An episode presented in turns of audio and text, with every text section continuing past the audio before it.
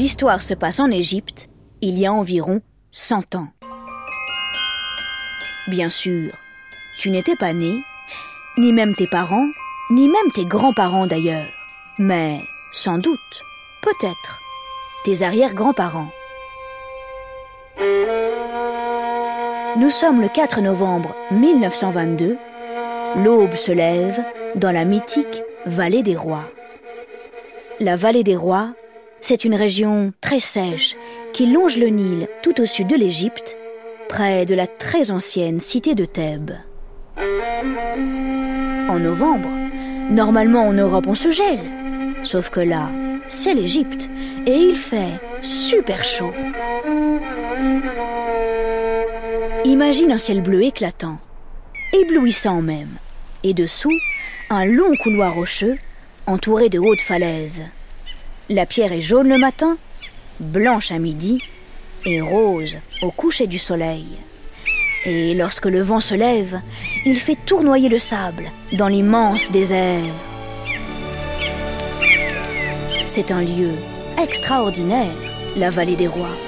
C'est ici, il y a plus de 3000 ans, que furent ensevelis les plus grands souverains d'Égypte, les fameux pharaons.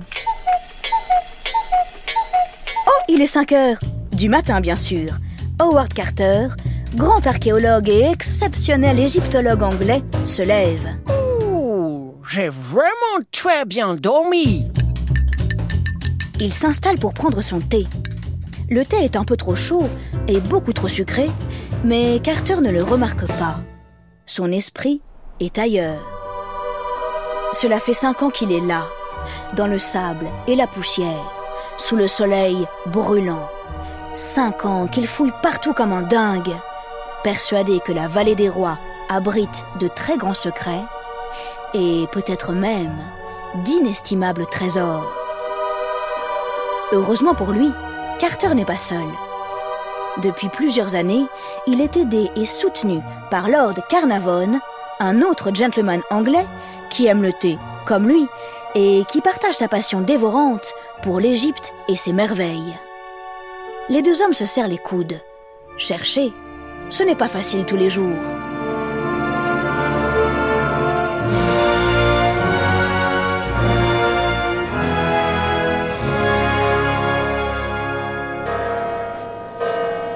Bon, pour te dire la vérité, à ce moment précis, Carnavon n'est pas avec Carter. Il a dû rentrer en Angleterre, où des affaires pressantes l'appelaient. Mais cela ne fait rien. Il est de tout cœur avec son ami archéologue. C'est même lui qui finance les fouilles. Les deux hommes sont animés par la même conviction. La tombe d'un légendaire jeune pharaon se cache là, quelque part, enseveli sous le sable. Son nom, Toutankhamon. Juste un truc. Toutankhamon, dis-moi, ça te dit quelque chose? Toutankhamon est un pharaon qui vécut il y a plus de 3000 ans. Fils d'Akhenaton, il est monté sur le trône à l'âge de 9 ans, ce qui est plutôt jeune, tu en conviendras. De sa vie, à vrai dire, on ne sait pas grand-chose si ce n'est qu'il a épousé sa demi-sœur, oui je sais, c'est bizarre, mais ça se faisait à l'époque, et qu'il aimait chasser dans la vallée des gazelles. Quand il est mort, personne ne s'y attendait, il avait à peine 19 ans. Mais revenons plutôt à nos moutons. Non, pas cela de moutons, mais peu importe. Tandis que Carter termine son petit déjeuner, quelques tartines, un mini pain au choco, Hussein Aboud El Rassoul, le petit porteur d'eau, est déjà sur le site des fouilles. Comme tous les matins, il passe un petit coup de balai lorsque tout d'un coup, il sent qu'il heurte quelque chose. Mais qu'est-ce que c'est?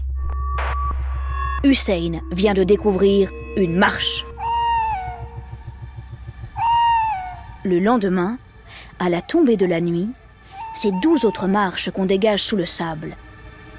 Très prudemment, pour ne pas déraper car les marches sont anciennes et donc glissantes, Carter descend l'escalier. Il arrive devant une porte, elle est scellée. C'est donc sûrement un tombeau. Mais à qui appartient-il? Pour l'instant, impossible à dire. Immédiatement, Carter envoie un télégramme à son ami Lord Carnarvon en Angleterre. Merveilleuse découverte dans la vallée. Tombe superbe avec seau intact. Attends votre arrivée pour ouvrir. Venez vite. À cette époque, aller de l'Angleterre à l'Égypte, ça prend du temps. Carter attend trois semaines. C'est long.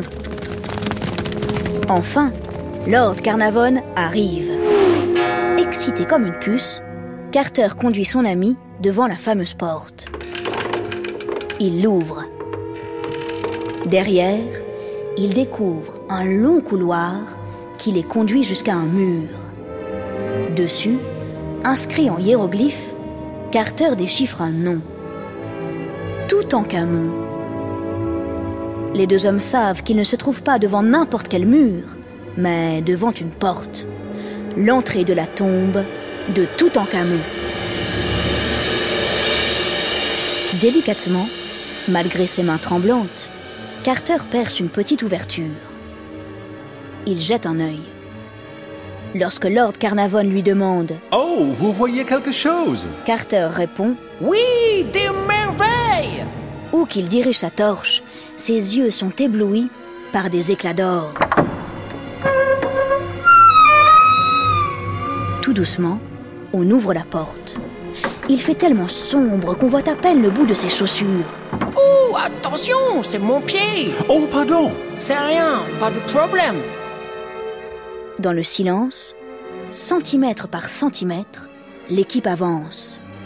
Dans l'après-midi, à 10 mètres de l'entrée, on découvre une deuxième porte. Il faut des semaines à l'équipe de Howard Carter pour déblayer la première pièce. Des paniers entiers, remplis de pierres et d'objets précieux, remontent à la surface. Carter est patient. Comme vous le dites si bien, vous, les Français, tout vient à point à qui c'est attendre? Enfin, le 17 février 1923, on est en mesure d'ouvrir la deuxième salle. C'est la chambre funéraire. Ici repose le corps de Toutankhamon. L'émotion est à son comble. Imagine un peu, personne n'a pénétré ce lieu depuis 3245 ans. Sur les murs, Carter découvre des fresques qui représentent la cérémonie d'enterrement du pharaon. Au milieu de la pièce, un énorme coffre précieux occupe pratiquement tout l'espace. La momie est à l'intérieur. Il faudra des mois pour la sortir. Le sarcophage de Toutankhamon est renversant de beauté. Il contient trois cercueils, emboîtés les uns dans les autres. Le dernier, en or massif, pèse dans les 110 kilos. Pour protéger le visage du pharaon, on a déposé un masque en or, incrusté d'étincelantes pierres bleues, rares et précieuses, des lapis lazuli. Et ce n'est pas tout. Le tombeau abrite une dernière salle que Carter appellera la salle au trésor. À l'intérieur, on découvre plus de 5000 objets d'art, plus fabuleux les uns que les autres.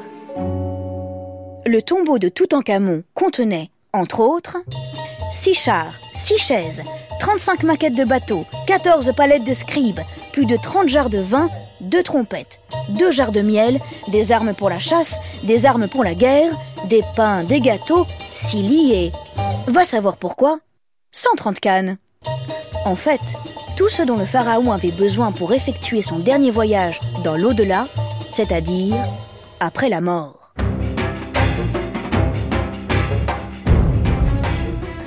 Aujourd'hui, la momie de Toutankhamon est retournée dans son tombeau et ses trésors, lorsqu'ils ne reposent pas au musée du Caire, sont exposés à travers le monde. Toutankhamon n'était pas un grand pharaon. En plus, comme sa mort a surpris tout le monde, son tombeau n'avait même pas encore été préparé. Pourtant, on y a retrouvé ce fantastique trésor. Imagine alors ce que devaient contenir les tombeaux de plus grands pharaons comme Ramsès II, Akhenaton ou Amenhotep III s'ils n'avaient pas été pillés par des voleurs. La vallée des rois, si tu veux mon avis, n'a pas fini de révéler tous ses secrets. D'ailleurs, les fouilles continuent. Dans les prochaines semaines, si tu te promènes sur la plage, ouvre l'œil et le bon. On ne sait jamais. Qui sait les trésors que tu pourrais découvrir enfouis sous le sable chaud?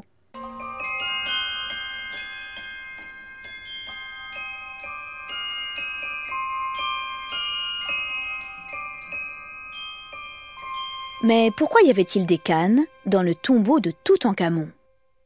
Toutankhamon avait une santé fragile et il avait des problèmes dans les os du pied. Du coup, il éprouvait parfois des difficultés à se déplacer. C'est pourquoi il y avait toutes ces cannes.